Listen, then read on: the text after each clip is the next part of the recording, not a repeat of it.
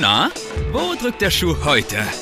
Jonas und Wichert sorgen dafür, dass du den vollen Durchblick in der Welt zwischen Dr. Google, Krankenhaus und kuriosen Medizinmythen bekommst. Mach dich bereit. Jetzt geht's los mit Blutiger Anfänger, dem Medizin-Podcast für Normalsterbliche. Hallo und einen wunderschönen Sonntagnachmittag, liebe Leute. Ja, ihr habt es gehört, es ist Sonntagnachmittag, die Sonne scheint. Ähm, es ist nicht Mittwoch, aber das seid ihr von uns mittlerweile gewohnt. Seit ungefähr äh, ja, sechs Monaten oder so nehmen wir nicht mehr ja. ganz pünktlich Mittwochs auf. Wir sind ähm, flexibel, was die Wochentage angeht, sagen wir es so. Ja, flexible Arbeitszeiten könnte man das nennen, aber ihr kriegt trotzdem die, eine Folge diese Woche, denn äh, Sonntag wird diese, also heute wird die Folge auch taufrisch hochgeladen. Und es lohnt sich, es, es lohnt sich für euch, auf diesen Tag zu warten, denn wir sprechen heute mit Laura und Laura wird euch doch eine sehr inspirierende Story erzählen und ich möchte gar nicht so viel vorwegnehmen. Ähm, ich will dich das eigentlich erzählen lassen, Laura. Äh, ja, schön, dass du mit uns quatscht und vor allen Dingen über das Thema quatscht, weil das ist nicht selbstverständlich. Ja, hallo erstmal. Freut mich, dass ich hier dabei sein darf bei euch im Podcast, den ich ja schon fleißig gehört habe natürlich. Vorbildlich, ja, ja. Ja, siehst du mal. Ich muss auch nee, sagen, du hast, mir, du hast, mir, heute Morgen äh, auch erstmal einige Sachen zu einigen Folgen von uns geschrieben. Das heißt, das war, ist nicht nur so dahingesagt. Äh, du wirst da sicherlich mhm. reingehört haben. Denn das Auf ist, jeden das Fall, ist Insiderwissen. Ja. Also ich habe jetzt noch nicht alle gehört, weil so schnell bin ich dann auch nicht. Aber ich muss sagen, ich höre richtig gerne Podcasts, vor allem wenn ich nebenbei irgendwelche Sachen mache, wie Aufräumen, Kochen oder sowas oder spazieren gehen. Und da ist eurer wirklich sehr spannend, muss ich sagen, weil mich ja gerade dieses Medizinische auch sehr interessiert und auch Thema Psyche und sowas. Und es verstehen halt auch Normalsterbliche, was ja auch der Sinn dahinter ist. Und ich möchte auch einmal kurz sagen, du hast ja auch unser Buch bestellt. Ja, fleißig, ne? Siehst du mal? Siehst, also Aber ich habe es noch nicht gelesen. Also ja, muss ich ehrlich sagen, ja. Ich wollte gerade sagen, äh, wir sortieren auch unsere Gäste nach Leuten, die Buch bestellt haben und Podcast hören. Äh, deswegen bist du heute hier gelandet. Also nur die dürfen dann dabei sein, oder? Ja, ja, klar. Ja, muss man sich verdienen. Muss man sich verdienen. Das ja. ist quasi Einkaufen hier. Boah. Liegt aber ja. nur daran, dass ich es noch nicht gelesen habe, weil ich gerade noch was anderes lese und eins nach dem anderen, weil sonst äh, kann ich mich nicht auf eine Sache konzentrieren. Nee, das, das ja, ist aber in Ordnung, weil du hörst ja unseren Podcast, deswegen bin ich vollkommen fein damit, genau. dass du äh, das Buch noch nicht gelesen hast. Ja, ihr hättet vielleicht das Podcast, äh, das Buch, gibt es das auch als, ähm, als, als Hörbuch? Noch nicht, nee. Nee, da, noch nicht, aber okay. Fun Fact, ähm, eine ähm, Synchronsprecherin äh, und eine Galileo-Moderatorin hatte mir geschrieben und gefragt, ob sie das Buch einsprechen darf. Ähm, das finde ich schon cool, muss ich sagen.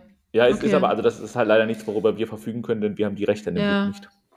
Ach so, okay. Ja. Weil ich muss sagen, also ich lese zwar schon gerne so abends und morgens mache ich immer meine Lesezeit, aber es ist halt trotzdem entspannt, wenn man spazieren geht oder so, oder sich das dann halt unterwegs, sage ich jetzt mal, anhören kann, weil es halt einfach zeiteffizienter ist. Ne? Ja, das ist auch eigentlich ganz praktisch, glaube ich, weil im Endeffekt sind die Kapitel ja alle für sich selber. Also sie behandeln alle separate medizinische Phänomene oder Themen und ähm, so, so ein Kapitel ist dementsprechend auch nicht so lang, wenn man das einsprechen würde. Äh, und das ja. heißt, das könnte man wirklich, die Kapitel könnte man wirklich gut zwischendurch hören und man muss es auch nicht am Stück hören. So, das ist okay. praktisch. Ja. Ähm, ja, aber jetzt genug Selbstwerbung und Eigenlob. Laura, warum bist du hier? Was führt dich zu uns? So ja. Erzähl mal, warum bist du hier, Laura? Was warum bin ich eigentlich hin? hier? Also wahrscheinlich auch nur, weil Jones und ich uns ja letztes Wochenende kennengelernt haben bei einem FitX-Workshop.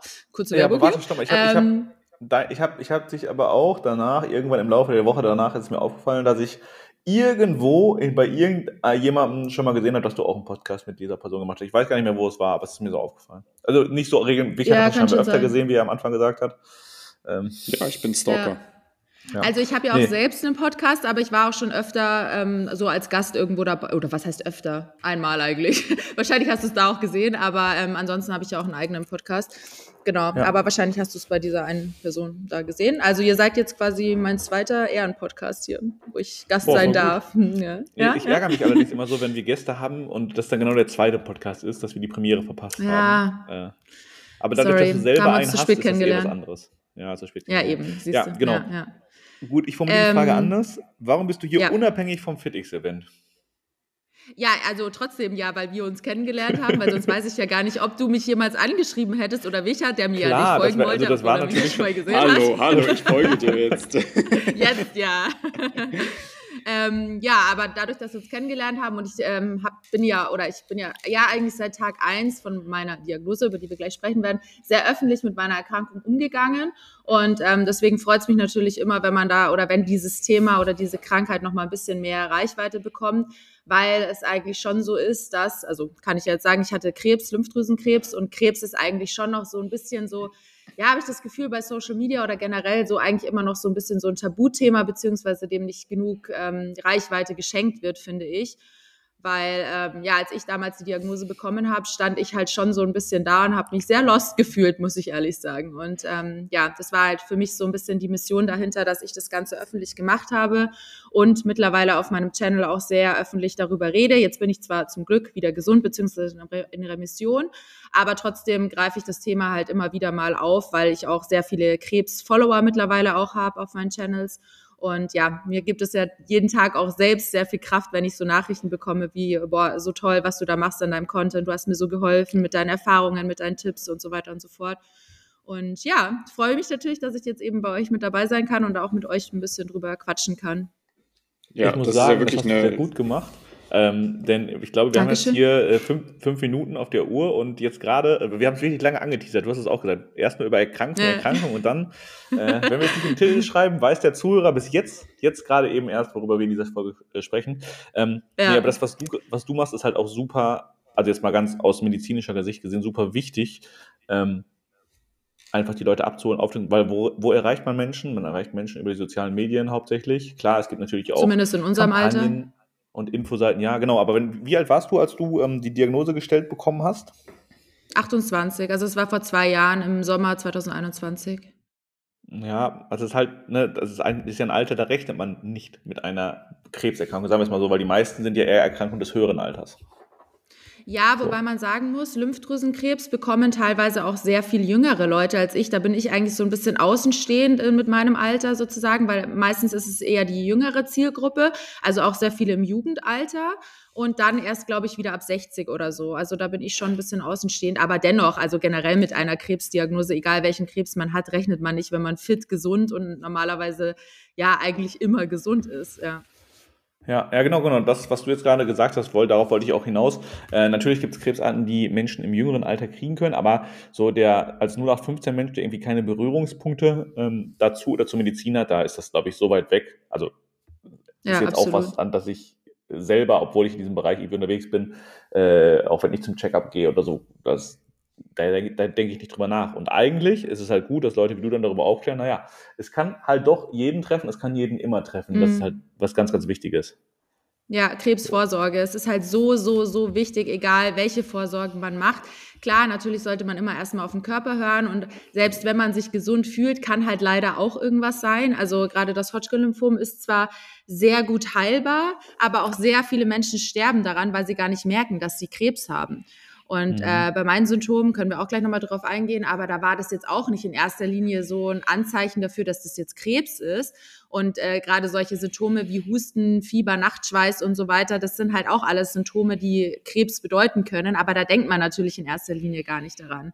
Und bei mir war es auch so, als ich dann die Diagnose gestellt bekommen habe. Ich bin zum Arzt gegangen in meinem Sommerkleidchen, wollte danach noch arbeiten gehen, weil ich mir dachte, ja, wird schon nichts Schlimmes sein. Ich, so sicher habe ich nichts Schlimmes so, weil mir geht's ja an sich gut. Klar hatte ich eben meine Krebssymptome, aber trotzdem ging es mir an sich gut und man, man rechnet halt eigentlich damit nicht. Aber deswegen, Vorsorge ist halt wirklich super, super, super wichtig, egal welche.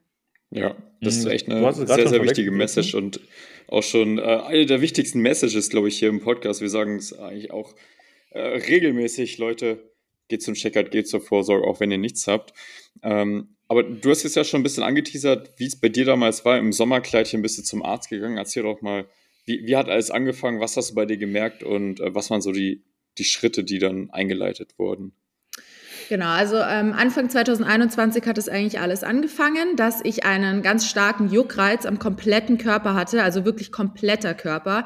Ähm, also auch vor allem die Hände, dann die Füße, die Fußsohlen. Es hat überall am Kopf, also generell kompletter Körper. Man kann sich das gar nicht vorstellen, wenn man das so erzählt, weil es ist auch nicht so, wie wenn man irgendwie einen Mückenstich hat oder sowas, sondern es war wirklich ein schmerzhaftes Jucken am ganzen Körper, wie so kleine Nadelstiche. Und am Anfang war es eigentlich nur so ab und zu mal und ähm, vor allem, wenn ich abgelenkt war, dann habe ich es nicht so gespürt. Aber das hat sich dann so weit gezogen, dass ich dann irgendwann, also so ungefähr ein halbes Jahr habe ich so im Durchschnitt zwei Stunden pro Nacht geschlafen, weil es dann auch schon im, in der Nacht so schlimm war. Und ich wirklich, also ich bin gar nicht mehr drauf klargekommen. Ich habe Schlaftabletten genommen, die hätten wahrscheinlich ein Pferd umgeschmissen, aber selbst das hat bei mir nichts geholfen, weil das so schlimm war. Und das hat mich natürlich auch mental komplett fertig gemacht. Ähm, ich bin dann im März war das dann, glaube ich, bin ich dann zu einem Heilpraktiker gegangen, weil ich mir halt so dachte, also ich bin generell eigentlich kein Arztgänger. Also da muss wirklich eigentlich was Schlimmes passieren. Oder damals war es zumindest so, dass ich erstmal zum Arzt gegangen bin. Deswegen dachte ich mir so, ja, jetzt ich gehe jetzt mal zum Heilpraktiker, vielleicht habe ich ja irgendeinen Vitaminmangel oder eine Allergie oder irgendwas. Und da habe ich dann so ganz viele so Vitamininfusionen bekommen, Sauerstoffinfusionen. Dann äh, hat er mir Nahrungsergänzungsmittel verschrieben, hat mit mir so ein Self-Coaching gemacht und mir halt Sachen erzählt, wie von wegen, ja, das wäre alles psychisch, ein Traumata aus meiner Kindheit, wo ich dann echt schon ein bisschen an mir selbst gezweifelt habe, weil ich muss sagen, ich hatte eine wunderbare Kindheit, also da kann eigentlich nichts daran liegen, aber hatte halt schon auch gerade, das war ja dann so die Lockdown-Zeit und da habe ich sehr viel gearbeitet, ähm, da hatte ich so eine relativ toxische Beziehung und das können natürlich alles Sachen sein, die dann auch solche Symptome hervorrufen können, wie ein Burnout oder sowas. Und dann habe ich echt schon sehr an mir gezweifelt, bin aber trotzdem zum Glück dran geblieben, bin dann auch zu verschiedenen Ärzten gelaufen. Ich war bei einer Endokrinologin, weil ich dachte, dass es eben vielleicht Stress ist, habe dann so verschiedene Tests dort gemacht. Ich war natürlich bei der Frauenärztin, weil ich dachte, vielleicht ist da irgendwas. Ich war bei der Hautärztin, habe ganz verschiedene Allergietests gemacht. Ähm, bei Hausärzten war ich habe da alles Mögliche machen lassen, von Blutabnahme über Lebensmittelallergietests. Und jedes Mal, wenn irgendwas rauskam, dachte ich mir so, oh Gott, das wird jetzt bestimmt sein. Und war halt super erleichtert, weil äh, so Lebensmittelallergien oder sowas, da kam man dann zum Beispiel raus, dass ich gegen Leinsamen allergisch bin, die ich halt gern esse, weil ich mich sehr gesund ernähre. Ähm, und dann dachte ich mir so, boah, das war es jetzt bestimmt, aber nichts davon war es. Auch nicht die Kretze, wie meine Haus, äh, äh, die Hautärztin war das, mir irgendwie dann gesagt hätte, ja, das ist es bestimmt. Ich habe so viel Geld ausgegeben für gewisse gewisse Salben, Mittelchen und was weiß ich. Und ja, es kam dann letztendlich halt leider nichts raus. Der Juckreiz ist geblieben. Der war dann, wie gesagt, irgendwann schon so schlimm, dass ich ähm, überhaupt nichts mehr richtig machen konnte. Ich konnte keine Kleidung mehr tragen, weil alles nur noch unangenehm war. Ich selbst war mir dann irgendwann schon unangenehm, weil wenn man auf der Straße Menschen sieht, die sich die ganze Zeit kratzen, man denkt sich auch so, öh, was hat der ja. oder die für eine Krankheit so ungefähr. Es war schon ja, also die Menschen in meinem Umfeld haben mich auch irgendwann nicht mehr ernst genommen, weil die auch gesagt haben, ja, jetzt hör doch auf, dieses ständige Kratzen und so, das ist doch bestimmt alles schon psychisch. Und das habe ich ja dann irgendwann auch gedacht, dass es halt wirklich irgendwie aus meiner Psyche kommt. Ja, auf jeden Fall war ich dann nochmal im Mai in Dubai und habe da meine beste Freundin besucht und ähm, da war es nur, also es war eine absolute Katastrophe. Ich konnte den Urlaub gar nicht mehr genießen, weil gerade durch diese Hitze, die in Dubai ist und diese hohe Luftfeuchtigkeit, war dann einfach absolute Katastrophe. Ich bin meistens erst um morgens um sechs oder so eingeschlafen, wenn überhaupt, habe vielleicht zwei, drei Stunden geschlafen. Und ich habe wirklich gesagt, nee, ich muss irgendwas ändern. Ich bin dann auch früher zurückgeflogen aus dem Urlaub, weil ich es halt gar nicht genießen konnte. Und ähm, dann ist im Juni, ist quasi über Nacht an meinem Hals ein Lymphknoten angeschwollen. Ich habe mir, also ich habe immer ganz viele Ketten an und habe mir dann irgendwie so an den Hals gefasst und dachte mir so, Hä, was ist das denn? Also es ist mir auch noch nie im Leben passiert, dass so ein Lymphknoten angeschwollen ist. Habe es natürlich gleich gegoogelt, ganz klar. Da kam dann äh, auch alles raus, aber ich bin halt davon ausgegangen, ja, okay, vielleicht irgendwie eine Allergie oder so oder irgendwie eine verschleppte Erkältung. Das kann ja alles dazu führen, dass Lymphknoten anschwellen können. Und auch da nochmal an alle Hörer, wenn ein Lymphknoten angeschwollen ist, es muss nicht unbedingt sein, dass man Krebs hat. Also Lymphknoten können ja aus ganz vielen verschiedenen Gründen anschwellen. Ähm, mhm. ja, auf jeden Fall dachte ich dann, es liegt vielleicht daran. Ähm, dann, ich arbeite noch als Social Media Managerin in so einem Kosmetikinstitut, wo unter anderem auch eine Heilpraktikerin arbeitet und die hat sich das dann auch nochmal angeschaut und meinte dann so, oh Laura, das sieht irgendwie nicht so gut aus, weil der lässt sich nicht verschieben, der ist sehr hart mhm. und der mhm. ist auch sehr schnell gewachsen und meinte dann, mach mal bitte.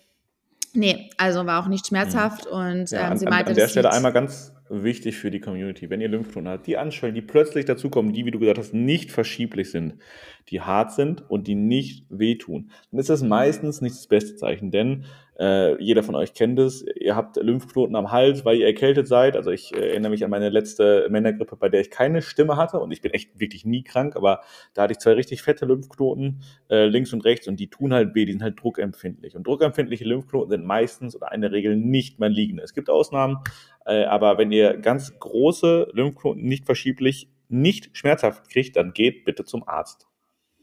Ja, genau, vor allem eben die Größe auch, weil ich glaube, alles unter zwei Zentimeter ist ja, glaube ich, nicht so auffällig, soweit ich weiß, also was ich jetzt immer so mitbekommen habe. Aber dennoch lieber fünfmal anschauen lassen, sage ich halt immer, wenn man sich irgendwie unsicher ist. Also ich kriege auch gefühlt täglich Nachrichten, boah, Laura, mein Lymphknoten ist angeschwollen hier und da, ich habe schon seit Jahren welche, was soll ich machen? Und für mich ist es halt immer schwierig, so Empfehlungen rauszugeben, weil ich das halt nicht gelernt habe. Ich bin da kein Profi. Ich sage halt immer, geht bitte zum Arzt, lasst es anschauen. Und wenn euch die mhm. Ärzte nicht ernst nehmen, dann geht noch zu einem Arzt mehr. Das war ja bei mir genauso. Die haben mich ja alle nicht ernst genommen. Und ich bin so froh, dass ich dann dran geblieben bin. Und ja, bin dann daraufhin auch zum HNO-Arzt, habe dann direkt am gleichen Tag auch noch einen Termin bekommen, zum Glück. Ähm, und die haben sich das dann angeschaut, haben Blut abgenommen, aber durch den Ultraschall haben sie jetzt auch noch nicht wirklich viel gesehen und dann natürlich wurde erstmal Antibiotika verschrieben, ganz klar. Habe ich das äh, zehn Tage lang genommen. Ähm, Im Endeffekt ging es mir nicht besser, nur dass es mir unglaublich auf den Darm, Magen-Darm-Trakt geschlagen hat, wie halt Antibiotika so ist. Dann bin ich wieder hingelaufen, dann haben sie mir nochmal ähm, Antibiotika verschrieben, weil Borrelio-Bakterien in meinem Blut gefunden wurden und es kann natürlich auch dazu ähm, führen, dass dann so Lymphknoten anschwellen.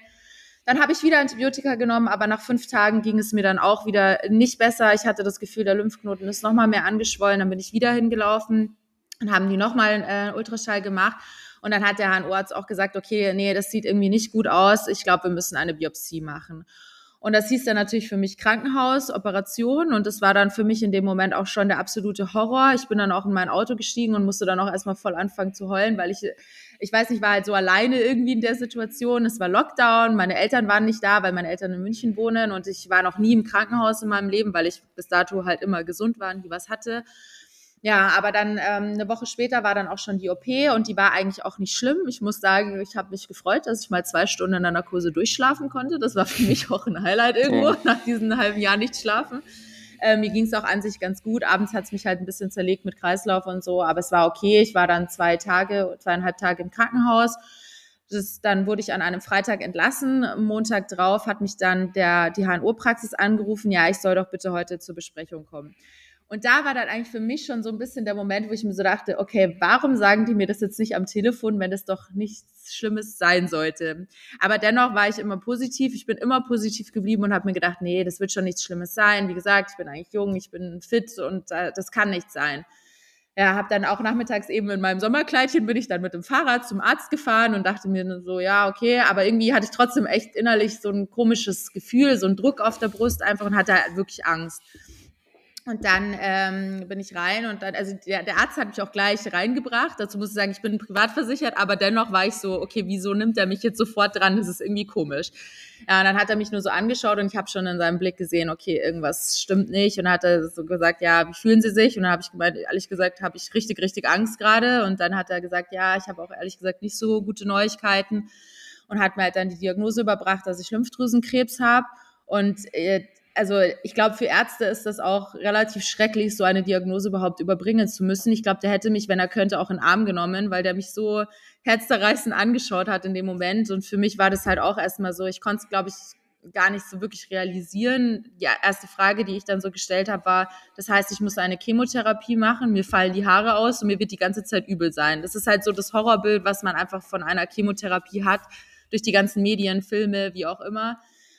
Ja, und dann ähm, haben wir halt so ein bisschen gesprochen. Er hat dann auch direkt äh, nachmittags einen Termin in der Onkologie für mich ausgemacht. Und ähm, ich hatte zum Glück äh, für den Nachmittag, weil ich danach halt in ein Café gehen wollte zum Arbeiten, mit einer Freundin was ausgemacht. Die ist dann auch direkt dann zu mir gekommen.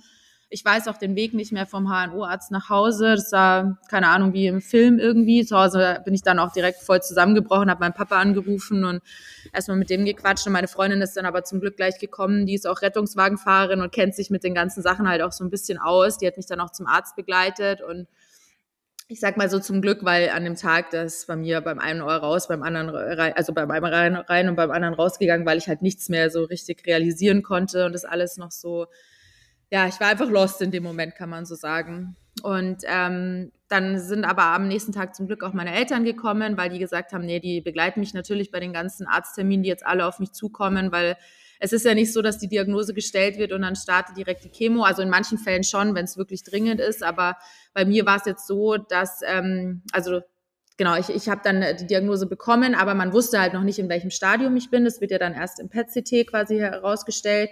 Ähm, aber man muss ja tausend Arztbesuche im Vornherein machen, von Kardiologie bis zu Lungenfacharzt. Dann musste ich äh, mit der Kinderwunschklinik einen Termin vereinbaren, weil die äh, Chemotherapie ja leider auch unfruchtbar machen kann, nicht muss, aber kann.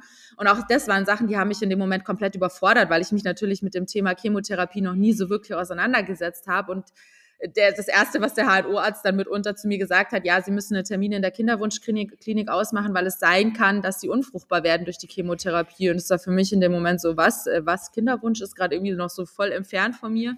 Aber es sind halt so Sachen, an die muss man natürlich denken im Vornherein.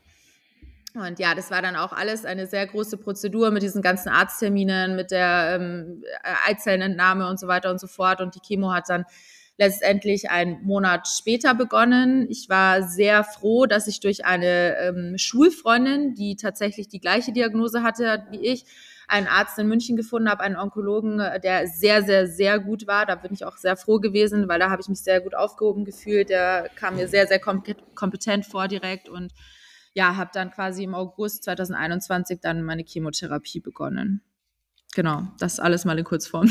Boah, ja, also ich, ich höre es ja jetzt auch gerade so zum ersten Mal ähm, und das ist wirklich richtig, richtig heavy. Ähm, wie lange du quasi da gekämpft hast und was das für, ein, auch für eine psychische Belastung für dich sein musste, angefangen ja. mit dem Juckreiz über Wochen, mhm. scheiße schlafen. Ich meine, wir wissen alle, wenn wir mal eine Nacht schlecht schlafen, wie abgefuckt wir sind und wie schlimm das ist und wenn es bei dir einfach echt jeden Tag ist und dann du auch noch so einen ja. großen großen, so ein großes Leid durch den Juckreiz hast und alle sagen was anderes und dann krieg, zahlst du hier hunderte Euro für irgendwelche Infusionen und Tabletten und hier was und jeder Arzt sagt was anderes.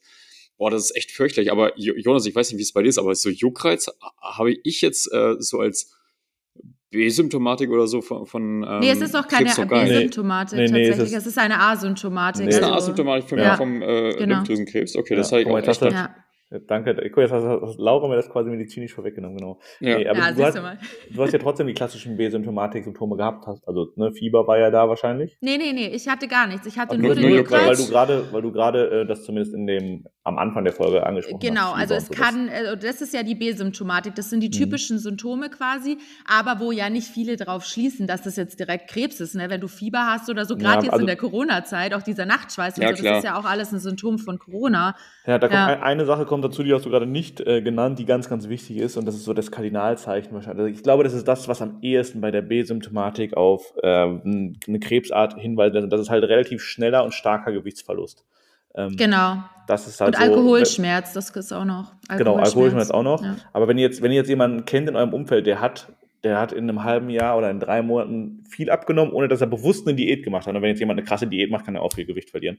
Äh, und hat aber deswegen öfter irgendwie äh, Nachtschweiß auch dazu und auch mal Fieber gehabt. Dann ist das halt schon nicht so schön. Aber der Juckreiz, also ganz ehrlich, wie Michael gerade gefragt hat, ähm, da wäre mir jetzt auch als erstes nicht der Lymphdrüsenkrebs eingefallen. Mm, ja, das, ich glaube, das war halt oder ist eben so. Also eigentlich ist es sehr, sehr selten. Deswegen ist wahrscheinlich auch keiner der Ärzte so wirklich drauf gekommen. Mhm. Ähm, ein Zeichen war übrigens auch noch, dass mein Entzündungswert im Blut sehr hoch war. Aber ich glaube, ähm, zumindest meinen Krebs kann man jetzt nicht zu 100 Prozent im Blut festmachen. Also der Entzündungswert, der CRP-Wert ist das ja, glaube ich, der war relativ hoch. Ähm, was war noch hoch? Thrombozyten waren, glaube ich, erhöht. Und Ansonsten, ich weiß es jetzt gerade nicht mehr, aber das waren auf jeden Fall die Werte, die man im Blut noch gesehen hat. Ähm, das war bei mir noch, aber ansonsten waren es halt keine wirklichen Werte oder so oder, oder Anzeichen, die halt jetzt direkt auf einen Krebs irgendwie gezeigt haben. Deswegen ist ja auch niemand der Ärzte darauf an, angesprungen und hätte dann gesagt, oh, vielleicht schauen wir das mal an. Das war ja dann letztendlich erst, als der Lymphknoten dann angeschwollen mhm. ist. Genau. Ja. Aber du hast jetzt ähm, also die Diagnose wurde ja dann ja über die Biopsie gestellt, die entnommen wurde. Genau. Ähm, du hast eine Sache schon angesprochen am Anfang. Es gibt ja verschiedene Arten von Lymphdrüsenkrebs. Ähm, ich schätze mal, ohne dass ich selber weiß, dass du ein Hodgkin-Lymphom hattest. Genau, ja.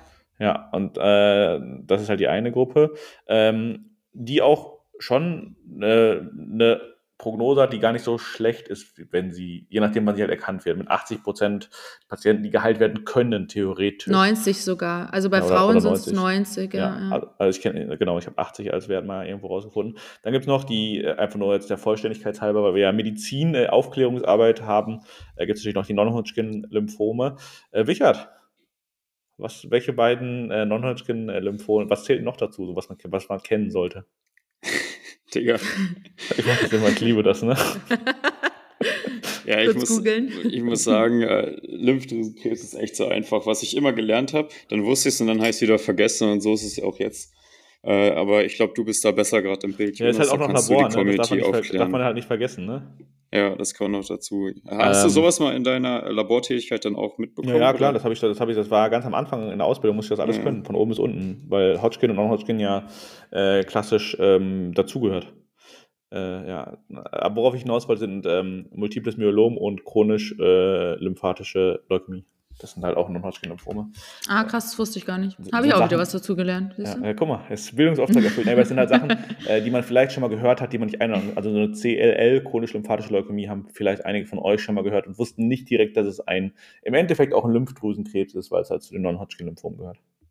Mhm. Ja. Okay. Äh, ja, aber zurück zu dir. Ähm, du hast jetzt ja gerade schon so schön erzählt, willst du vielleicht äh, die, die Story auch mal weiterführen? Wie ist denn das? Also, du hast jetzt du bist jetzt 28, hast Diagnose Krebs, äh, ne, dann Kinderwunschklinik mm. und alles, das, das stelle ich mir halt richtig krass vor, weil so plötzlich ist halt irgendwie alles anders von heute auf morgen oder vieles zumindest. Ja, total, ja, ja. Ähm, also es war schon, also die Diagnose erstmal absoluter Schock und den ersten Tag, muss ich sagen, war für mich auch wie im Film und ich glaube, es hat dann auch wirklich auch noch ungefähr einen Monat gebraucht, bis ich das alles wirklich realisieren konnte eigentlich auch während der Chemotherapie war ich, glaube ich, auch teilweise noch so, was mache ich da eigentlich gerade durch? Was muss ich da eigentlich gerade durchmachen? Aber mir hat es sehr geholfen, dass meine Eltern dann gekommen sind, weil die waren die ganze Chemotherapie über oder die ganze Zeit über so eine krasse Stütze für mich und das, äh, man muss sowas nicht alleine mitmachen, also durchmachen, also hoffe ich mal, aber jeder, der sowas hat, der sollte sich äh, Personen an die Seite holen, die einen da mental auch unterstützen. Für mich war das sehr, sehr wichtig, dass ich auch gerade so am Anfang für diese ganzen, erstmal die ganzen Arztbesuche ausmachen. Das war für mich der absolute Horror. Dann musste ich die Corona-Impfung noch machen, die durfte ich nämlich nicht machen vorher, weil mein Entzündungswert ja so hoch war und ich nicht wusste, wo es herkommt. Ähm, dann natürlich mit der Onkologie das alles besprechen, wann geht's los, wo mache ich die Chemotherapie, mache ich sie stationär, mache ich sie ambulant. Dann, wie gesagt, die Sache mit der Kinderwunschklinik, das hat ewig gedauert, weil ich ähm, erst die ähm, Eizellen ja auch, ähm, wie nennt man das, an, an an, wie nennt man das? Einfrieren? Nein.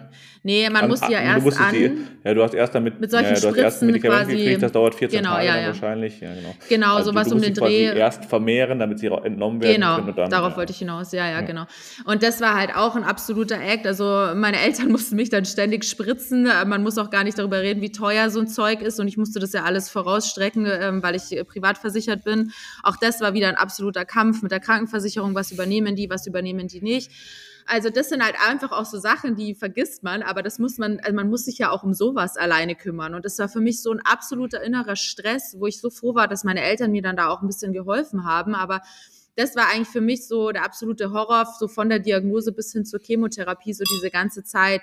Dann natürlich auch PET-CT, also da bekommt man so eine radioaktive Flüssigkeit gespritzt, um dann zu sehen, also es sieht ähnlich aus wie so eine MRT-Röhre für alle, die zuhören, ähm, in die man dann reinfahren muss. Man muss 20 Minuten komplett still liegen. Jetzt könnt ihr euch vorstellen, wie das für mich war, mit einem Juckreiz am kompletten Körper 20 Minuten still liegen.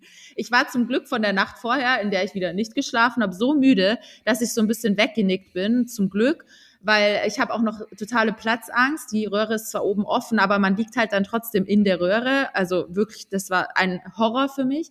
Ähm, und dann natürlich diese Warterei zwischen PET-CT und Diagnosestellung, in welchem Stadium bin ich jetzt? Hat der Krebs vielleicht schon Organe angegriffen? Ist mein Rückenmark befallen und sowas? Das hat man dann alles ja erst in dieser Diagnosebesprechung rausgefunden. Und das war halt so ein Zeitraum von einer Woche und das war auch absoluter Horror.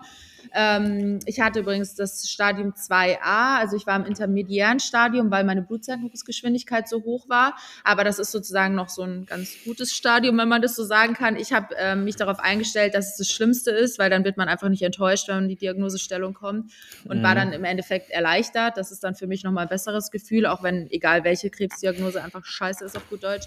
Aber ähm, ja, genau, das war dann der Weg. Dann, wie gesagt, die ganzen ähm, Untersuchungen wie Kardiologe, Lungenfacharzt, weil man ja im Vornherein schauen muss, ob überhaupt alles in Ordnung ist, dass man die Chemotherapie machen kann. Ähm, dann mit der Eizelleneinfrierung habe ich einmal in Berlin gemacht, hat leider nichts gebracht, weil sie nichts rausholen konnten, also Narkose umsonst quasi. Ähm, dann habe ich das eine Woche später nochmal in München gemacht, da konnte ich dann auch zehn, glaube ich, einfrieren lassen, Gott sei Dank. Ähm, und dann hat kurz darauf dann die Chemotherapie auch endlich begonnen. Und in dem Fall sage ich endlich, weil für mich war das dann so, oh mein Gott, mir wird endlich geholfen. Ich konnte irgendwann nicht mehr, weil dieser Juckreiz so schlimm geworden ist. Ich habe zwar dann Cortison bekommen, weil ich gesagt habe, ich kann einfach nicht mehr, ich drehe durch. Und dann hat mir mein Onkologe auch Cortison verschrieben. Es ist dann auch ein bisschen besser geworden, aber jetzt nicht so, dass ich sage, ich kann mich jetzt entspannen und weiß, es geht jetzt los, ich bin jetzt fit dafür. Aber ja, ich habe mich dann eigentlich, hört es so blöd an, aber fast auf die Chemotherapie gefreut, weil ich einfach wusste, jetzt passiert was, jetzt geht's los. Und ähm, genau, am, Mitte August hat die dann gestartet. Ich hatte zwei Zyklen BACOP eskaliert und zwei Zyklen ABVD. Ähm, für die BACOP eskaliert ähm, bin ich dann auch ins Krankenhaus, weil ich ja gar nicht wusste, okay, wie reagiert mein Körper darauf? Und mir war es schon lieb, dass ich dann da unter Versorgung bin, wenn irgendwas wäre. Das waren dann drei Tage. Ähm, ich muss schon sagen, dass der erste Tag, der war schon schlimm, weil ich gar nicht wusste, was auf mich zukommt. Ähm, ich war super aufgeregt. Ähm, ich war auch noch der Meinung, ich müsste selbst mit dem Auto ins Krankenhaus fahren. Also meine Eltern waren zwar dabei, aber ich dachte mir, vielleicht ähm, hebt es ein bisschen die Aufregung. Ja, es war nicht so gut. Mir war so schlecht im Auto, dass ich dachte, ich muss mich jetzt in mein eigenes Auto übergeben. Ui. Aber ja, es war halt die Aufregung einfach und ja, zum Glück konnte da auch meine Mutter dabei sein, weil ähm, eigentlich ja nichts erlaubt war in Krankenhäusern wegen Corona, aber ich hatte dann Einzelzimmer und dann durfte meine Mama Gott sei Dank mit dabei sein. Auch das war wieder absolute mentale Unterstützung für mich. Und der erste Tag war wirklich echt Horror. Ich hing, glaube ich, von elf bis ein Uhr nachts an Infusionen, ähm, an Chemotherapie, plus dann dieses, äh, diese Kochsalzlösung, die dann durchläuft. Und es war halt für mich irgendwie alles so neu. Ich wusste nicht, was kommt auf mich zu, wann soll ich nach Tabletten fragen, wenn mir übel ist. Und ähm, das war eigentlich auch der einzige Tag, an dem mir so richtig, richtig schlecht war mit der ganzen Chemotherapie über, ähm, weil ich einfach nicht wusste, wann frage ich jetzt am besten, wann ist der beste Zeitpunkt. Und äh, ja, dann war ich eben drei Tage im Krankenhaus und dann, also die Zyklen laufen so ab, dass dann an Tag acht wird dann nochmal eine Chemoinfusion gegeben. Das war dann aber ambulant. Ähm, und dann das Ganze nochmal. Und der zweite Zyklus, der war ein bisschen entspannter, sage ich mal. Ähm, der ist ein bisschen leichter und da hat man dann auch nur einen Chemotag in der Ambulant. Das war dann ähm, ein halber Tag, glaube ich, oder so. Muss aber sagen, dass mein Körper da schon eher geschwächt war. Ich fand fast die erste Chemotherapie, die eigentlich ja viel stärker ist, habe ich irgendwie ein bisschen besser verkraftet als die zweite, weil der Körper halt, wie gesagt, dann irgendwann schon geschwächt ist. Aber muss auch dazu sagen, dass ich die Chemotherapie sehr gut weggesteckt habe. Also auch meine Ärzte waren sehr begeistert, als ich ihnen erzählt habe, teilweise, dass ich heute ein 30-minütiges Hit-Training gemacht habe. Die haben sich mal angeschaut und meinten so, was? Wow. Aber also muss ich echt sagen, bin, ja, da bin ich sehr, sehr stolz auf meinen Körper und ich kann da auch immer wieder nur sagen, macht Sport, Leute, weil Sport hält einfach generell fit und auch wenn man mal sowas durchmachen muss, dann ist der Körper froh, wenn er schon fit in sowas reinstartet. Also das haben auch die Onkologen direkt von Anfang an zu mir gesagt, du wirst das sehr gut wegstecken, weil du einfach sehr, sehr fit bist. Man sieht, du bist körperlich oder auch mental stark und du wirst es gut wegstecken können. Und ähm, das war übrigens auch meine größte Angst, dass ich keinen Sport machen kann die Zeit über. Habe ich dann auch direkt den Onkologen gefragt und er hat dann auch gemeint, nee, um Gottes Willen, also bitte auch Sport machen und sich bewegen, so gut es eben geht und so gut der Körper das wegsteckt. Also ich war auch während meiner BA-Cop eskaliert Chemo dreimal oder so im Gym. Ich weiß nicht, wie ich das gemacht habe. War vielleicht auch gar nicht so gut, weil die Infektionsgefahr da ja relativ hoch ist. Also ist jetzt auch kein Beispiel. Aber ich habe halt dann ähm, die restliche Zeit über Homeworkouts gemacht. Ich bin sehr viel spazieren gegangen, habe sehr viel Yoga gemacht, alles, was mir persönlich gut getan hat und was mein Körper einfach gestärkt hat. Und das hat mich schon auch sehr, sehr, sehr stark gehalten die ganze Zeit über. Und ich glaube auch, dass ich halt wirklich die Chemotherapie deshalb auch so gut weggesteckt habe, weil ich halt mich körperlich, aber auch mental so gestärkt habe in der Zeit einfach, ja. Ja, das muss man jetzt erstmal verdauen. Aber also krass, das mit dem Sport. Ähm, hab, muss ich jetzt gerade auch ein bisschen äh, grinsen, als du es gesagt hast, weil das machen jetzt, glaube ich, nicht die meisten Patienten, nee. die gerade eine Chemo nee, haben. Ne? Das ist also die Regel. Mir, mir schreiben ja auch sehr, sehr viele über Instagram, boah, wie schaffst du das? Ich bin den ganzen Tag über fertig. Und man muss dazu auch sagen, jeder verträgt die Chemotherapie komplett individuell. Ich weiß auch von vielen Leuten, dass die komplett fertig sind, die ganze Chemo über, die äh, ständig mit Übelkeit zu kämpfen haben. Ich meine, es sind halt so die Nebenwirkungen, die einfach da sind. Die waren auch bei mir, da auch Appetitlosigkeit und sowas. Ich habe sehr stark an Gewicht verloren, obwohl ich so viel Sport gemacht habe, habe ich sehr stark an Muskelmasse auch verloren. Ich glaube, ich habe innerhalb der vier Monate so zwölf Kilo abgenommen, obwohl ich echt auch, ich habe richtig gefressen, sage ich jetzt mal, weil ich so mhm. Angst um meine Muskeln hatte. Ich habe halt sehr bleibt viele aber nicht aus. Ne? Das, ich glaube, ich glaub, da kann, egal was man macht, das kriegt man irgendwie nicht weg. Kommt drauf an, weil sehr viele nehmen durch das Cortison tatsächlich auch zu. Also, also ich meinte jetzt die Muskeln. Ich meinte die Muskeln. Ach so, die Muskeln, ja, ja, genau. Ja, es, es passiert einfach. Das ist halt, die Chemotherapie frisst halt, kann man auf gut ja. Deutsch sagen. So. Ja, genau. Aber ähm, wo waren wir jetzt beim Thema? Jetzt habe ich es vergessen. Sport während der Chemotherapie, genau. Mhm. Also viele haben mich da halt schon auch gefragt, wie ich das gemacht habe und ähm, ob es in Ordnung ist, Sport währenddessen zu machen. Und wie gesagt, ich gebe immer schwierig so, also ich finde es schwierig, so Empfehlungen rauszugeben, weil jeder muss halt wissen, was der Körper gerade in dem Moment kann. Und ich habe sogar im Krankenhaus ein kleines Workout gemacht. Im also jetzt im Nachhinein, ja. Wow. Weil ich, ey, für mich war das der absolute Horror, da drei Tage rumzuliegen. Ja. Ich konnte ja nicht viel machen, weil ich die ganze Zeit mit meinem Homie den Infusionsständer da rumlaufen musste. und sogar auf Toilette gehen ist halt dann schwierig. Aber mhm. also ich durfte halt so ein bisschen auf den Gängen spazieren gehen, aber man darf das Krankenhaus ja auch nicht verlassen in der Zeit. Es gab zum Glück so einen kleinen Hof, aber für jemanden, der wirklich sehr viel Sport macht und wirklich einen Bewegungsdrang hat, jeden Tag ist es halt schon schlimm, den ganzen Tag zu liegen. Und dann habe ich einfach morgens, weil es mir echt gut ging eigentlich auch in der Früh, habe ich so ein kleines Standing-Yoga-Workout dann gemacht und dann kam auch die Krankenschwester rein und hat mich so gefragt, was genau machen Sie da? also die waren auch so ein bisschen verwundert, aber mir hat es halt in dem Moment gut getan. Und das kann ich auch immer nur sagen, immer nur das machen, was einem gut tut. Vielleicht ist es auch nur der Spaziergang am Morgen oder einfach ein bisschen durch die Wohnung laufen oder so. Aber selbst das hilft ja auch schon so ein bisschen, dass der, dass der Kreislauf einfach in Bewegung bleibt. Und ja, dieses nur rumliegen, das macht mich persönlich immer noch kränker, habe ich das Gefühl. Also ja, ja, safe. Aber man muss halt auf den Körper einfach hören. Das ist ja so, so, so, ein ganz, äh, leider so ein ganz großes Phänomen im Krankenhaus, dass eigentlich alle Patienten, die im Krankenhaus sind, sich danach schlechter fühlen, äh, ja. weil sie eben den ganzen Tag nur rumliegen, Medikamente bekommen und nichts machen. Und da, wenn man es schafft, da halt ein bisschen aktiv zu sein, wie du sagst, wenn es der Körper mitmacht und es einem gut tut, ein Spaziergang oder so ein bisschen frische Luft, allein das macht schon viel aus und hilft euch auch Leuten, die dann was es jetzt nicht unbedingt gerade im Krankenhaus sind, wie du sagst, zu Hause, wenn man sich äh, schwach fühlt, dann Spaziergang oder so, kann einem auch ganz andere Energie nochmal geben. Aber ja. was ich mich frage, wie, also jetzt mal ein anderes Thema, wie waren denn so deine Zukunftsängste und Existenzängste währenddessen? Weil das ist ja schon ein ganz reelles Thema. Also auch wenn du Chemo kriegst, klar, du weißt ja irgendwie, das ist doch eine ungewisse Zukunft, auf die man zusteuert. Ja, natürlich, aber ich muss sagen, ich bin generell eine Person, die lebt im Hier und Jetzt. Ich mache mir gar nicht so viele Gedanken über die Zukunft, weil ich mir mal denke, so, also klar macht man sich das irgendwo natürlich unterbewusst, aber trotzdem war ich schon immer so, dass ich voll im Hier und Jetzt gelebt habe. Und äh, wie gesagt, die Diagnosestellung war natürlich schon hart für mich. Und ich wusste dann auch jetzt erstmal nicht, wie soll ich damit umgehen, vor allem auch auf Social Media, weil ähm, ich ja unter anderem auch hauptberuflich als Social Media, also als Influencer, Content Creator arbeite. Und ich habe aber meine Leute, also meine, meine Community, den kompletten Krankheitsverlauf mitgenommen. Und man muss halt schon im Vornherein überlegen, wenn man sowas öffentlich macht, man macht sich auch angreifbar, man muss damit halt auch in dieser Zeit dann umgehen können, dass dann auch Kommentare und was weiß ich alles kommt, das war mir schon irgendwo klar. Aber ich wusste, von Tag eins an, okay, nee, ich werde das jetzt öffentlich machen, weil ich das gerade so möchte, dass es halt mehr Reichweite bekommt, diese Erkrankung. Ich möchte meine Community mitnehmen, meine realen Erfahrungen. Ich wusste ja am Anfang auch gar nicht, wie geht's mir. Vielleicht ist es auch so, dass ich ähm, während ich im Krankenhaus liege, auch gar nichts machen kann, natürlich. Aber trotzdem habe ich halt gesagt, okay, ich nehme meine Community mit, ich erzähle, was ich eigentlich habe. Ich habe mich auch am Tag der Diagnose, also nach der Diagnose, habe ich mich hingesetzt und habe erstmal ein IGTV aufgenommen, was ich jetzt eigentlich habe und so. Meine Freunde Boah. haben mich auch angeschaut und auch meine Boah. Eltern so, sag mal, was ist denn mit dir? Meine Freundin so, ich glaube, ich wäre jetzt drei Wochen im Bett gelegen und hätte einfach nur geweint. Aber für mir hat das auch wiederum Kraft gegeben, weil ich halt auch wusste, ich bekomme ja auch von meiner Community immer sehr viel auch zurück, was mir dann wieder Kraft schenkt. Und ähm, ja, für mich war dann wirklich von Tag ein, an, eins an klar, okay, ich nehme meine Leute mit. Klar musste ich mir ein bisschen Gedanken darüber machen, was ist, wenn ich jetzt nicht arbeiten kann.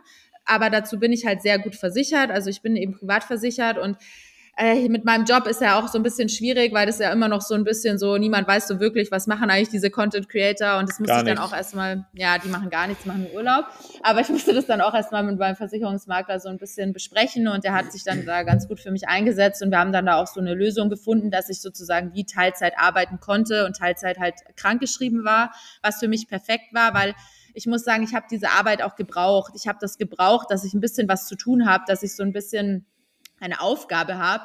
Klar, natürlich in erster Linie zu heilen. Und im Nachhinein denke ich mir auch, okay, ich hätte vielleicht doch ein bisschen weniger machen sollen. Das hätte mir mal gut getan. Aber ich bin halt so eine Person, ich kann das nicht. Ich muss immer irgendwas machen. Also ich habe zum Beispiel auch während meiner Chemotherapie meine Ernährungsberaterlizenz gemacht, weil ich mir dachte, ja, okay, ich bin jetzt eh zu Hause. Ich habe jetzt eh nichts zu tun, so ungefähr. Zeit sinnvoll genutzt.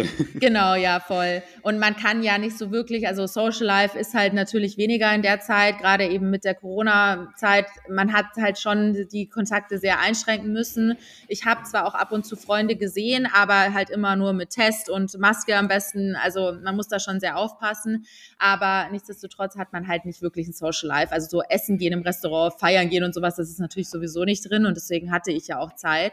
Und wie gesagt, mir hat es in dem Fall halt sehr gut getan, dass ich arbeiten konnte. Und ich habe ja dann auch relativ schnell gemerkt, okay, die Chemo verläuft gut. Ähm, es sind gute Heilungschancen. Für mich war sowieso von Minute eins an klar, ich werde es schaffen, ich werde da kämpfen und ich werde mich da durchbeißen. Deswegen habe ich da jetzt auch gar nicht so krass drüber nachgedacht, muss ich ehrlich sagen. Ja, aber finde ich echt gut, dass du jetzt ähm, selber sagst, du hast da Kraft rausgeschöpft, indem du darüber gesprochen hast. Ich meine, selbst auch auf Social Media darüber zu sprechen, das ist ja auch eine Form der Verarbeitung, sage ich mal. Äh, ja, voll, plus, ja. plus die Rückmeldung, die du dann bekommst und ähm, dass Leute, dass du siehst, Leute sind für dich da und ähm, dass du dich mit denen äh, austauschen kannst. Und äh, was ich auch sehr cool finde, ist, dass du halt die, dann nicht zu Hause jetzt 24-7 Netflix geguckt hast, sondern halt versucht hast, trotzdem irgendwie was, was zu machen, worauf du stolz bist, was dir was bringt, weil ich glaube, auch das ist so fürs, ähm, für, fürs eigene äh, Wohlergehen, äh, für den inneren Geist, sage ich mal, wichtig, dass man das Gefühl hat, okay, es ist zwar eine scheiß Diagnose, aber ich mache das Beste draus und ich nutze trotzdem irgendwie meine Zeit etwas Sinnvolles zu machen. Das heißt nicht, dass jeder irgendwie 24-7 arbeiten muss oder so. Aber ich meine, ich, ich glaube, du hast dich selber sehr gut dabei gefühlt, dann äh, die Ernährungsberaterlizenz zum Beispiel zu machen, oder? Ja, voll. Also meine Eltern mussten mich dann teilweise auch schon ein bisschen zurückhalten und haben gesagt, jetzt entspann dich mal, leg dich mal hin, leg mal dein Handy weg, leg mal das weg und mach einfach mal nichts. Aber ich bin darin einfach nicht gut. Ich kann das nicht, nicht nichts tun. Das ist halt einfach, ich meine, ich bin schon seit äh, nach meinem Studium selbstständig und ich bin es halt gewohnt, 24-7 zu arbeiten und ich liebe das, was ich mache.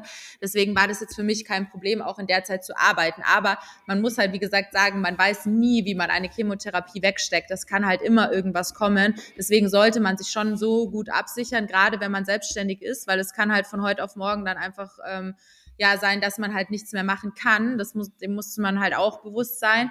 Aber ähm, für mich war halt, wie gesagt, klar, nee, ich musste auch in der Zeit irgendwie ein bisschen was machen, damit ich halt auch so mental und auch, also wie gesagt, auch körperlich dann auch fit bleiben kann. Und mir hat es halt total geholfen, weil nur rumliegen, nur Netflix schauen, nur im Bett liegen, das ähm, macht in meinen Augen wenig gesund.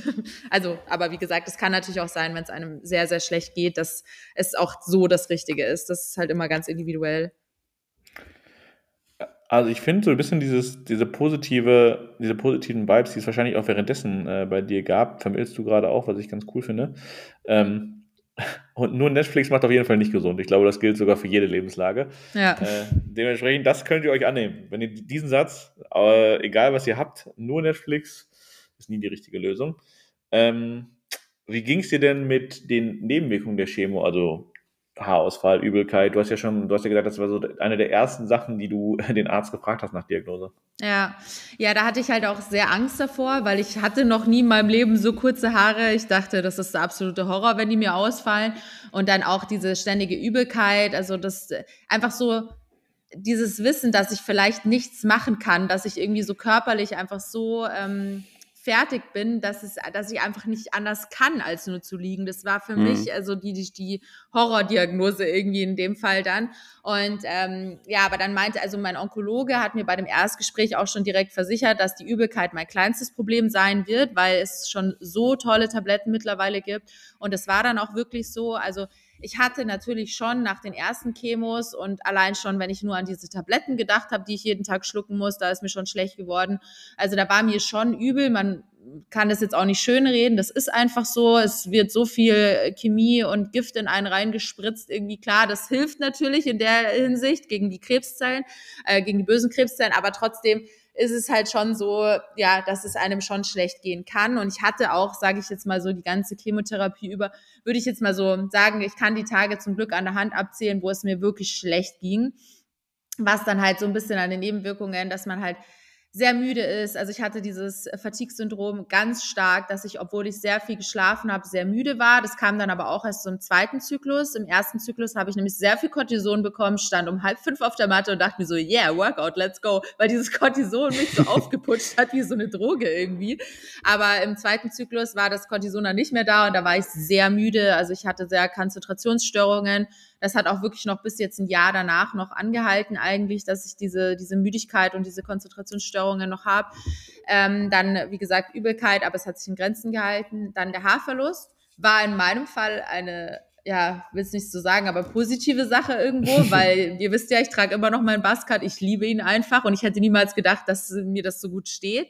Ähm, ich habe mir auch aus diesem Haarverlust eigentlich eine schöne Sache gemacht, das kann ich auch jedem nur ans Herz legen filmt die Sache mit, weil danach könnt ihr so stolz auf euch sein, dass ihr das gemacht habt. Ich habe mir selbst meine Haare abrasiert. Auch das war für mich eine Sache, die habe ich gebraucht, einfach für meine Mental Health, dass ich weiß, okay, ich habe das jetzt selbst gemacht.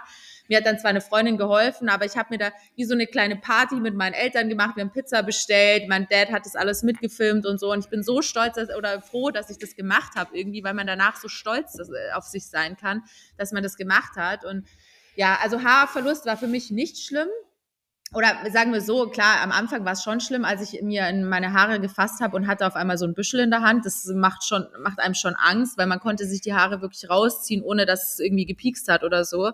Und äh, mir ist dann auch oben am Ansatz ähm, sind mir die ganzen Haare am Anfang ausgefallen. Das heißt, ich hatte so am Scheitel so komplett eine, eine Lücke und es hat dann irgendwann schon so richtig wehgetan. Es war einfach nur noch ein Nest, weil die Haarstruktur sich durch die Chemotherapie auch total verändert. Und ich war einfach nur so, nee, die müssen ab, mhm. die Haare müssen jetzt ab. Ich habe es nicht mehr aushalten können. Und ähm, dann war das aber irgendwie für mich eine ganz lustige Sache, irgendwie, weil ich es mir halt schön gemacht habe, einfach ähm, mit dieser kleinen Haarparty und alles mitgefilmt und so. Und ähm, wie gesagt, ich habe es halt geliebt. Ich habe mich im Spiegel angeschaut und dachte mir so, wow, so kannst du also aussehen. Also für mich war das in, dem, in der Hinsicht eine positive Sache, auch wenn man, wenn ich es immer schwierig finde, es so zu sagen. Aber was für mich schlimm war, war dann ähm, der Haarverlust am kompletten Körper. Also mir sind dann auch die Augenbrauen und die Wimpern ausgefallen. Und gerade für eine Frau ist das halt schon, puh, wenn man auch auf einmal nichts mehr so im Gesicht hat. Also das war für mich schon schlimm. Aber auch da, es gibt mittlerweile so, so tolle Sachen. Man kann sich Perücken für die Augenbrauen kaufen. Also es gibt Augenbrauenperücken. Das wusste ich äh, von am Anfang auch nie. Aber äh, ich war dann im Perückengeschäft, wo ich mir Perücken gekauft habe. Und die hat dann gesagt, hey, wenn deine Augenbrauen ausfallen, komm wieder her. Es gibt auch Perücken für die Augenbrauen, die auch wirklich sehr echt aussehen, muss ich sagen. Dann da gibt's natürlich Klebewimpern und so weiter. Also man kann sich damit schon so hochhalten, aber man, also in dem Moment habe ich halt schon gemerkt, okay, ich bin echt krank, weil man sieht dann halt krank aus. Man ist natürlich sehr blass, man darf nicht wirklich in die Sonne gehen und eben das ganze Gesicht fühlt sich so leer an. Also das ist schon nicht ohne gewesen. Aber ansonsten haben sich bei mir die Nebenwirkungen sehr in Grenzen gehalten. Also ich hatte einmal ähm, eine Schleimhautentzündung im Rachen. Das war jeweils nach den Biakop-Zyklen, aber auch nur so zwei Tage lang zum Glück. Das hat sich halt angefühlt wie so eine Angina. Ähm, aber auch das hat sich bei mir sehr in Grenzen gehalten. Es kann auch ganz anders verlaufen. Leider habe ich auch schon bei sehr vielen Leuten gesehen, die dann komplette Schleimhautentzündungen im, im äh, entweder im, im Darmtrakt, äh, Magentrakt hatten oder halt dann im Mund und nichts mehr essen können zum Beispiel. Ähm, und was ich auch noch hatte, ich habe immer eine Leukozytenspritze bekommen, damit meine Leukozyten oben bleiben, weil das Immunsystem ja so heruntergefahren wird durch die Chemo. Und da hatte ich das erste Mal in meinem Leben richtige Rückenschmerzen. Das hat sich nämlich angefühlt, als würde mir jemand ein Messer in den Rücken hauen. Also das war echt nicht ohne, muss ich sagen. Aber ja, auch das, man lernt mit Schmerzen umzugehen, sage ich mal. Und ähm, ja, dann hatte ich halt noch Venenentzündungen, weil ich keinen Port hatte. Mein Onkologe hat gesagt, bei der Chemotherapie kriegen wir das hin, dass wir das ohne Port machen. Und dann hatte ich wirklich Venenentzündungen, wo ich mir jetzt im Nachhinein denke, da, da hattest du mal richtige Schmerzen und Probleme im Leben und man denkt halt dann eh generell nach so einer Chemotherapie ganz anders über das Leben nach, also komplett andere Prioritäten im Leben und ja. Ähm, aber ansonsten war es eigentlich echt okay, sage ich mal so, für eine Chemotherapie. Also es hat sich alles in Grenzen gehalten, zum Glück. Weißt du noch, wann der letzte Tag der äh, Chemo war? 17. November. Sowas hält man sich im ja, Gedanken. Ich, ich, hätte mich jetzt auch gewundert, wenn du gesagt hättest, nee, weiß ich nicht mehr, 17. Ja. November. Und du hast mir eine Sache schon verraten, du hast quasi einen zweiten Geburtstag, den du ja eigentlich jetzt feierst. Genau, am 15.12. Ein, ein, ein, einmal, 15.12. Zweite? Genau, da hatte ich halt quasi, da habe ich meine Remission, äh, also es war auch schlimm für mich, weil ich habe diese, diesen Brief, wo drin stand, dass ich in Remission bin, der natürlich auch sehr ärztisch geschrieben ist, hatte ich in meinem Briefkasten. Und ich bin mhm. fast ausgeflippt, weil ich keine Ahnung hatte, was in diesem Brief steht. Und ich dachte mir so, bevor ich jetzt meinen Eltern sage, dass ich in Remission bin oder meinen ganzen Freundinnen, muss ich erstmal rausfinden, was steht in diesem Brief, weil das ist halt auch wieder, wenn man privat versichert ist, kriegt man sowas halt gerne mal nach Hause geschickt, genauso wie die ganzen schönen Arztrechnungen. Okay, ist wunderschön ähm, die Rechnung, ja. Ja, also normalerweise hätte dieser Brief auch bei meiner Onkologin landen sollen, wo ich dann eigentlich mit ihr ein Gespräch gehabt hätte. Aber sowohl der Arztbrief als auch die CD von meinem PET-CT waren in meinem Briefkasten. Und wie gesagt, ich bin dann erstmal ausgeflippt. Also ich bin nach oben gerannt, mein Herz hat gepocht. Ich habe mir nicht mal meine Jacke ausgezogen, meine Schuhe nicht, sondern habe diesen Brief erstmal abfotografiert und allen meinen Krebsmädels geschickt, äh, die ich halt über Social Media und so kennengelernt habe, die das auch schon durchgemacht haben. Und die haben dann auch gesagt, hey, das klingt alles gut. Ne? Also es ist schon so ungefähr, als, ähm, da, steht schon Remission eigentlich, aber aber halt auf Ärztisch geschrieben. habe dann aber meinem Onkologen, von dem ich die Notfallnummer bei WhatsApp hatte, aber das war in dem Fall für mich ein absoluter Notfall, habe ich ihm dann auch nochmal alles geschickt und er hatte mich dann auch nochmal gleich zurückgerufen, hat gesagt, nee, es sieht alles super aus und ja, dann konnte ich meine Eltern noch anrufen und mit der Glocke klingeln, das ist nämlich so ein Zeichen, dass man den Krebs mhm. überstanden hat. Ich weiß gar nicht, wo das herkommt, die Tradition, aber habe sie dann über FaceTime angerufen, alle erstmal voll geheult und es war sehr emotional und äh, ja, ist dann mein zweiter Geburtstag quasi. Ja, krass. Also, wo, wo das mit der Glocke herkommt, weiß ich nicht, aber ich äh, kenne auch äh, sehr viele sehr einschneidende, äh, wie, wie äh, kann ich mal reden, Videos ähm, auf Social Media, wo so, wo so mhm. Kinder diese Glocke äh, schellen ja, dürfen. Genau. Das ist schon krass, ja. wo, die, wo die ganze Station da daneben steht und alles ist schon. Ja. Ähm, Interessante Frage jetzt natürlich auch für mich. Wie oft warst du danach zur Nachsorge und wie ist denn das Gefühl, wie, also wie fühlst du dich so, wenn du einen Check-up-Termin hast? Ist das immer noch sehr, sehr, sehr komisch? Ähm, ich war jetzt fünfmal insgesamt. Also jetzt hatte ich, wann war das dann? Im Februar, genau, hatte ich mein fünftes Mal. Und also vor dem ersten Mal bin ich gefühlt gestorben. Das habe ich dann auch mhm. in München gemacht bei meinem Onkologen. Also ich habe auch eine onkologische Praxis in Berlin, weil mir das schon wichtig ist, hier auch jemand zu haben. Aber generell die Chemotherapie habe ich in München gemacht und da war ich dann auch zur ersten Nachsorge. Mein Papa hat mich da begleitet und er hat gesagt, ich habe die Angst durch das Zimmer gerochen, weil ich halt alleine im, im äh, Ultraschallzimmer war. Und das war, boah, also da hatte ich so Angst davor ich, also eigentlich hatte ich ja keine Symptome und in dem Sinne war die Angst ja irgendwo auch unbegründet. Aber ich glaube, es ist ganz normal, dass man einfach vor solchen Terminen, ja, wenn man mal sowas durchgemacht hat, wirklich einfach Angst hat. Es ist ja auch für mich, also die Sache mit Social Media ist so ein Fluch, aber auch ein Segen zugleich, weil auf der einen Seite ist es halt für mich schon schön, so zu lesen, wie vielen Menschen ich damit Kraft schenken kann, weil ich mache ja nicht nur Instagram, sondern ich mache das ja auch auf YouTube, auf TikTok und so weiter, habe ich überall so meine Channels, wo ich auch das Krebsthema thematisiere. Ähm, aber auf der anderen Seite ist es schon schlimm, gerade wenn man dann auf Channels sieht, oh, die hat jetzt wieder ein Rezidiv oder dann hat mich letztens auch wieder eine angeschrieben, meinte, ja, sie hat ein Rezidiv, ob ich irgendwie was teilen kann und das mache ich immer von Herzen gerne und ähm, ich biete mich auch immer gerne an, dass ich mit den Leuten dann noch drüber spreche, weil mir hat das damals ja auch so viel Kraft geschenkt, dass ich auf Social Media Leute gefunden habe, die das auch schon durchgemacht haben und mir da auch helfen konnten.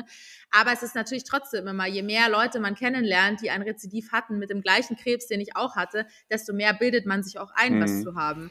Mhm. Und auch diese Einbildung, das ist auch absolute Katastrophe, gerade mit dem Juckreiz, weil der Körper zwar sehr schnell vergisst, aber er erinnert sich auch sehr schnell wieder an Schmerzen, die man mal hatte. Und die kann man sich auch wirklich von der Psyche wieder hervorholen, was mir echt manchmal Angst macht. Aber ich hatte dann im Januar 2022, habe ich einen Jahresrückblick gepostet auf Instagram von meinem ganzen Jahr. Und dann war auf einmal dieser Juckreiz wieder da. Und der war so real, dass ich wirklich fast zur Onkologin gerannt wäre, weil ich einfach schon wieder ausgeflippt bin. Aber ich habe mir dann wirklich auch ins Gewissen geredet, okay, Laura, ist es jetzt einfach gerade nur da, weil du jetzt wieder so drüber nachgedacht hast? Und ist dieser Juckreiz auch da, wenn du abgelenkt bist? Und das muss ich mir dann immer so ein bisschen im Hinterkopf behalten. Und meistens ist es halt einfach so, dass es wirklich von der Psyche kommt. Aber Wahnsinn, was die Psyche alles ausmachen kann. Also auch so Thema Nachtschweiß und so kenne ich auch sehr viele, die das dann auch wieder hatten, aber alles nur rein psychisch. Aber ja, also Nachsorge ist jedes Mal wieder schlimm, muss aber sagen, mittlerweile bin ich ein bisschen entspannter geworden, weil ich auch da wieder so meine Tipps für mich gefunden habe, wie ich mich vor einer Nachsorge einfach ein bisschen mehr entspannen kann. Und ja, aber es ist trotzdem immer nicht so einfach. Boah, ja, kann ich mir vorstellen. Also jedes Mal mit der Angst da wieder hinzugehen. Und auch, wie ja. du sagst, so, äh, die Psyche kann einem echt da einen Streich spielen. Ähm, letztendlich alles, was wir spüren, ist ja irgendwie im Gehirn verarbeitet. Und ob es jetzt eingebildet ist oder halt wirklich irgendwie äh, von irgendwelchen Nervenzellen in der Peripherie kommt, das kann unser Gehirn ja nicht unterscheiden. Und äh, ja, wie du sagst, wir können 100% die Symptome nachspüren, obwohl sie gar nicht mehr da sind. Ähm, nur durch Einbildung. Und das, glaube ich, kann, glaube ich, echt schnell mal Angst machen, ja. Ja, absolut. Ja, ja. absolut. Ähm, jetzt mal eine interessante Frage, weil du ja dadurch, dass du das komplett auf Social Media bist, geteilt hast, die Leute mitgenommen hast, hast du ja auch sicherlich, hast du am Anfang auch gesagt, eine Krebs-Community dazu bekommen oder auch aufgebaut. Mhm.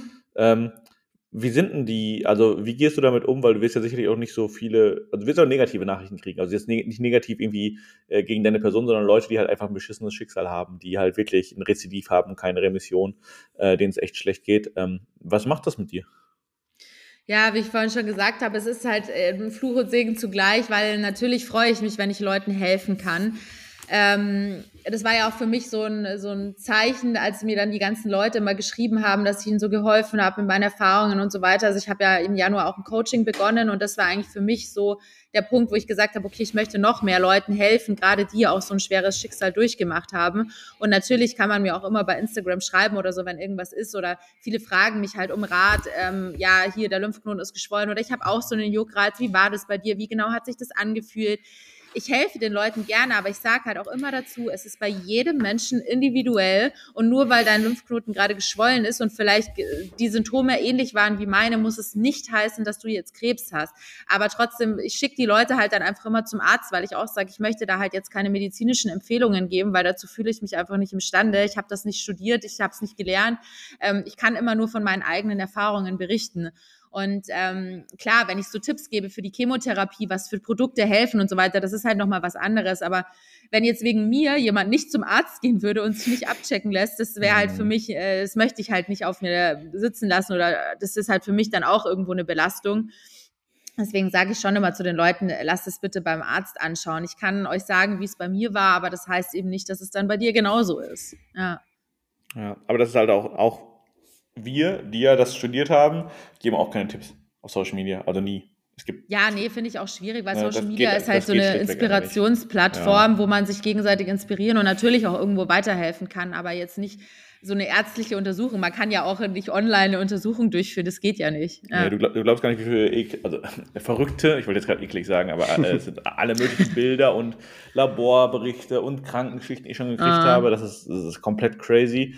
Ähm, das, das, ist halt immer die gleiche Einsatzantwort. Ich kann halt keine. Ich bin, ich bin erstens noch kein fertiger Arzt, zweitens, auch wenn ich einer wäre, würde ich halt, ich würde es einfach nicht machen. So. Ich habe mal einen Ultraschall ja, von, äh, von einer schwangeren Frau bekommen, die gerade beim Arzt war, beim Gynäkologen, und das war so das erste Ultraschallbild vom, vom ähm, Kind quasi im Bauch von der Frau und sie wollte halt von mir wissen, weil der Arzt hat gemeint, es ist alles gut, ob wirklich alles gut sei. Wow. Hast du wahrscheinlich noch vor ihrem Mann bekommen, oder? Ja, ja. ja. Richard, warst du, bist, bist du der Vater? Weiß, vielleicht hat sie es mir auch deswegen geschickt. Ich weiß du hast das falsch ja. verstanden. Oh, war, hey, Mann. du bist Papa. Sie wollte dir eigentlich ein Zeichen geben. Ja, ich habe den Wink nicht verstanden. Ja, shit. Ich haben, haben, wir jetzt aufgeklärt. Wende dich doch nochmal an sie nach der Folge. Ja. So. äh, ja. Nee, aber das ist, da, da ist Social Media wirklich, wie du sagst, äh, Segen und Fluch. ist natürlich super cool, dass, dass es Leute gibt wie dich, denen man halt auch Fragen stellen kann und die man vielleicht auch einfach mal äh, ja, seine eigenen Sorgen in dem Moment ausschütten kann. Und du hast es ja auch alles schon durchgemacht. Es ist, ja ist einfach was anderes. Ne? Auch, auch der Mediziner, der ähm, Therapie mit dir bespricht und der alles mit dir macht, der hat es ja trotzdem nicht selber durchgemacht. Ja, eben, so, ja, ja. Das ist ja, halt. Genau. Ich glaube, das, das kann man, und, und diese Erfahrung, die, da kann man auch so viel theoretisches Wissen haben, wie man möchte. Manchmal hilft es halt doch, jemanden zu haben, der da irgendwie mal in der gleichen Haut gesteckt hat. So. Ja, generell ist es halt auch so, ich meine, wie gesagt, mir war, meine Eltern waren die krasseste mentale Stütze, beziehungsweise meine ganze Familie und auch Freunde und so, die waren alle für mich da. Aber es ist trotzdem nochmal was anderes, wenn man mit jemandem reden kann, der das eben schon durchgemacht hat oder mhm. vielleicht sogar im besten Fall das auch gerade mit durchmacht, weil man sich dann einfach gegenseitig so stärken kann und unterstützen kann. Und die verstehen das auch, wenn ich sage, boah, mhm. ich spüre jetzt gerade schon wieder diesen Juckreiz, was ist mit mir nicht in Ordnung? Und die verstehen das, weil die das genauso durchmachen. Und man kann sich da halt halt schon echt gegenseitig total supporten und deswegen bin ich da auch echt sehr dankbar, dass es da eben Social Media dafür gibt. Und jetzt, nachdem ich Krebs hatte oder als ich dann die Diagnose bekommen habe, natürlich ist mir dann das alles aufgefallen, dass es doch ganz schöne Influencer, äh, viele Influencer gibt, die das Thema auch thematisieren. Aber wenn man im Vornherein nie mit so einer Krankheit in Berührung gekommen ist, Gott sei Dank, dann fällt einem das nicht auf. Also es ist ja genauso, wenn man schwanger ist, sieht man plötzlich überall schwangere Menschen ja. rumlaufen so. Ja. Aber da war ich schon sehr, sehr dankbar, dass man da so eine kleine Community hat, mit der man sich gegenseitig irgendwie unterhalten kann. Und die verstehen das halt dann auch alles, was andere Menschen vielleicht nicht so verstehen. Trotzdem muss man halt sagen, dass es, glaube ich, teilweise für das Umfeld noch mal viel härter ist als für die erkrankte Person selbst, weil die teilweise ja gar nicht wissen, wie soll ich jetzt damit umgehen? Wie, wie kann ich die Person anpass, äh, anfassen? Wie kann ich mit ihr sprechen? Was tut ihr gerade gut? Und das war, glaube ich, also gerade so für meine Eltern schon echt äh, schlimmer wahrscheinlich als für mich selbst. Die haben dann halt schnell gesehen, dass ich sehr stark bin und dass ich ganz gut damit umgehen kann. Und ich glaube, dass es ihnen dann auch geholfen hat, damit umzugehen aber auch gerade an den Tagen, wo es mir sehr, sehr schlecht ging, wo ich einfach nur auf der Couch lag und nicht mal auf mein Handy schauen konnte. Und das ist bei mir echt ein Zeichen, dass es mir richtig schlecht geht.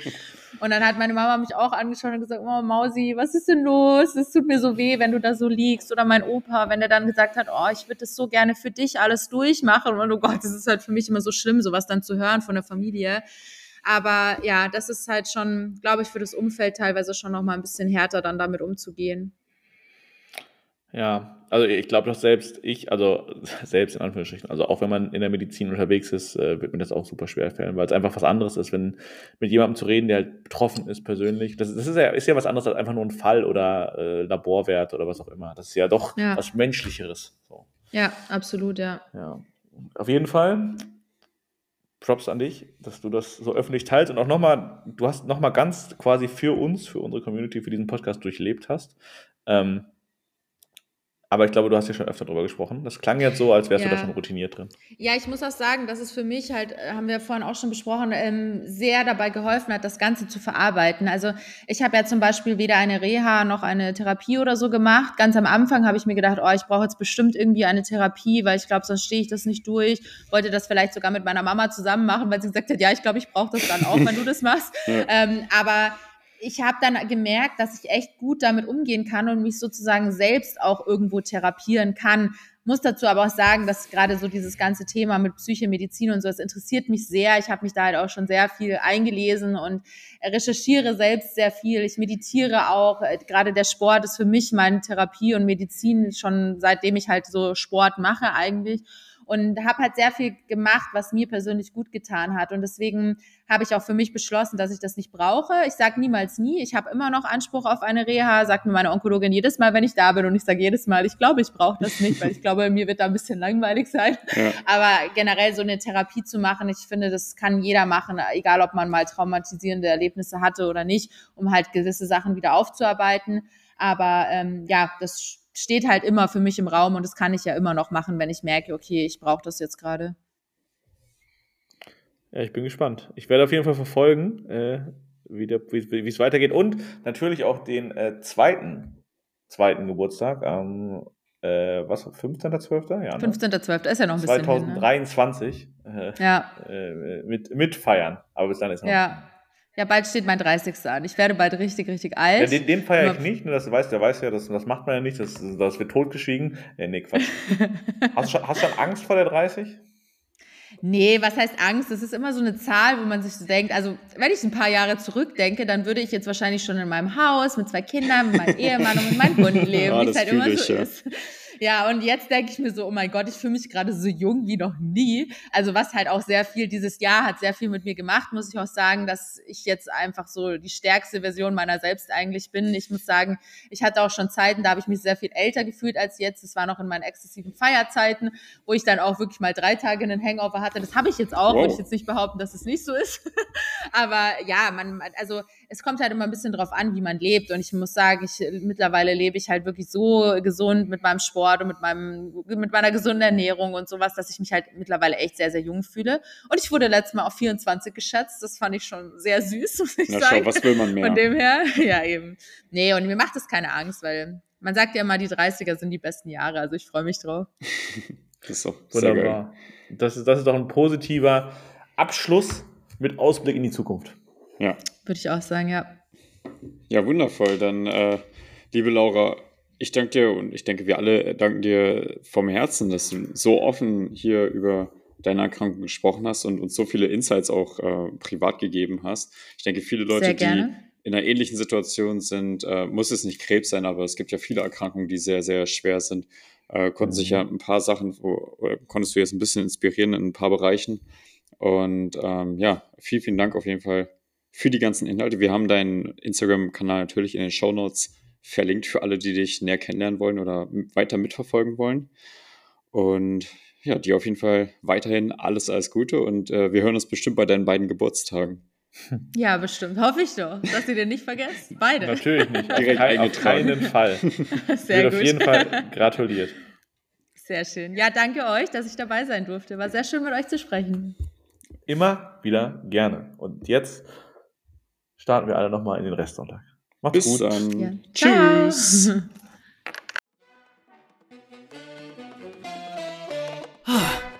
Schade, das war's schon wieder mit Blutige Anfänger. Aber nicht traurig sein. Nächste Woche gibt's wieder kuriose Geschichten aus der Medizinwelt. Gebt dem Podcast gerne ein paar Sterne bei Spotify und Apple Podcasts. Bis nächsten Mittwoch. Ciao.